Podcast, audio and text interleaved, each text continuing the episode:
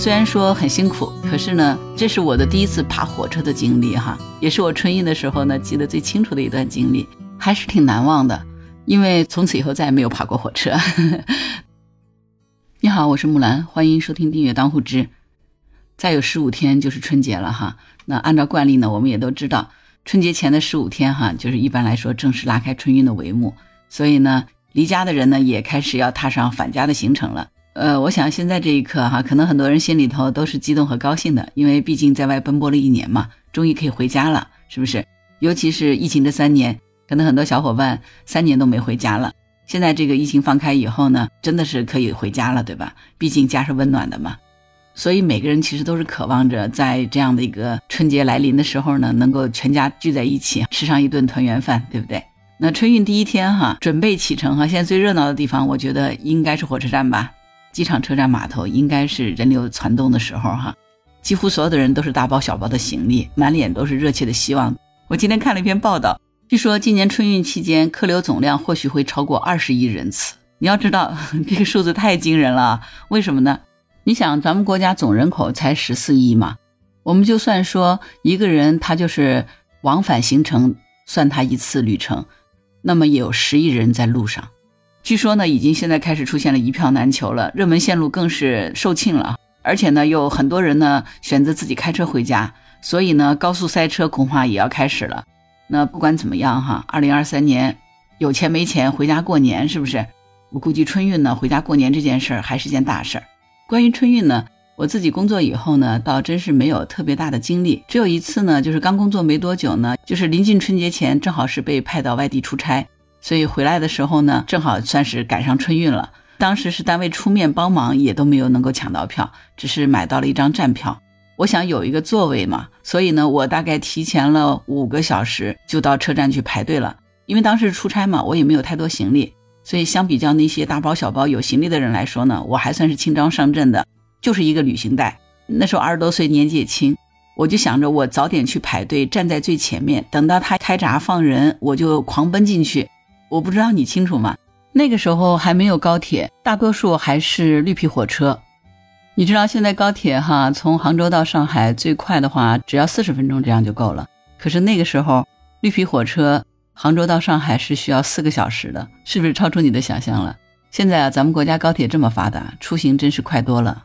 你知道吗？绿皮火车每节车厢把头的那两个人的座位，背靠着门的那个位置有两个座位是没有号的，它是不卖票的。我买的这个无座票，是因为我买的这个车次呢是一趟过路车，所以他没有办法安排座位。但是呢，在我那个站呢，肯定会有很多乘客下来，那么下了乘客的那节车厢就会有很多空座。如果我能早进去呢，就能够抢到座位，或者说我去抢这两个把头的座位，那样不就是有座了吗？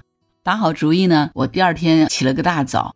下午的车，可是我上午九点多钟我就到火车站了，找到了自己那个等车次的那个通道嘛，然后我就排在很前面，就我前面只有三四个人，我就站在了这个位置上，真的是一直在那儿站着，也没座位，累了呢就蹲一会儿，或者是两个脚轮着单腿站，呃，买了一瓶水，还买了个面包，饿了就啃啃面包，就这么一直等到了下午开闸。所以现在我有时候在想哈，这个幸好咱们亚洲人会亚洲蹲啊。就是站久了脚后跟疼，蹲下去的时候呢，是可以让自己的脚后跟稍微缓一缓的，所以站站蹲蹲还是能够起到一定的作用的啊。很多外国人是不会亚洲蹲的哈，据说一蹲下去就容易做个屁墩儿啊。所以呢，我们会这个亚洲蹲还是蛮好的哈，这个功夫也真是从小锻炼出来的。后来呢，就是开始检票了，真的是第一时间检过票以后哈，就跟在学校里跑那个一百米似的，就是。我记得不是一站台是三站台，奔出去以后你还要这个上天桥嘛，然后再从天桥再下去，真的是狂奔。我就掂着自己的那个包，我就开始狂奔，一路狂奔到那个站台的位置，我就到处找。什么叫做撒丫子跑？就是那个状态，你想一想就行了。我那天还刻意穿的是一双球鞋，就是为了方便自己奔跑啊。你就可以看见一个年轻的姑娘扎着个马尾辫儿，肩膀上扛着一个旅行袋，就一路狂奔。赶到火车停靠的那个站台的时候呢。上面的人还在往下走，大家还没有下完，所以我也上不了车。而后面的人呢，也慢慢赶上来了。我觉得不行啊，这样子一会儿人都聚满了，等到人下完了以后，那后面的人也都挤上来了，我估计也上不了车。于是呢，我就放弃了，我就从车门的地方呢往后走。有一节车厢呢，它比较空，因为人都陆续下空了嘛。那节车厢人很空，而且呢，那个地方呢正好有一扇窗，有两个小伙子还没有来得及关。那是绿皮火车嘛，那个车窗是可以自行关的。有一些有经验的旅客呢，就把那个车窗给关掉了。而我看到有一个车窗是开着的，有两个小伙子还没有关。于是呢，我就赶快跟他们俩商量，你们俩能不能帮忙把我拽上去啊？那边太挤了，我实在是挤不上来。然后那两个小伙子可能想着，嗯，这小姑娘挺漂亮的，不好意思拒绝吧，所以就答应我了。于是呢，我就把包给他先递上去。结果正准备爬火车呢，来了一个老大爷，可能六七十岁，他扛了俩包，他就跟我打商量，他说：“姑娘，能不能我帮忙把你拖上去，然后呢，你们几个再把我拽上去？”就一个劲儿也是表示感谢。那我们看他也怪可怜的。于是就帮那个老大爷把他两个包也先从车窗递进去，然后那两个小伙子呢，一人拽我一个胳膊，那个大爷在下面呢用手托了一下我的脚，蹭了一下子我就爬进去了。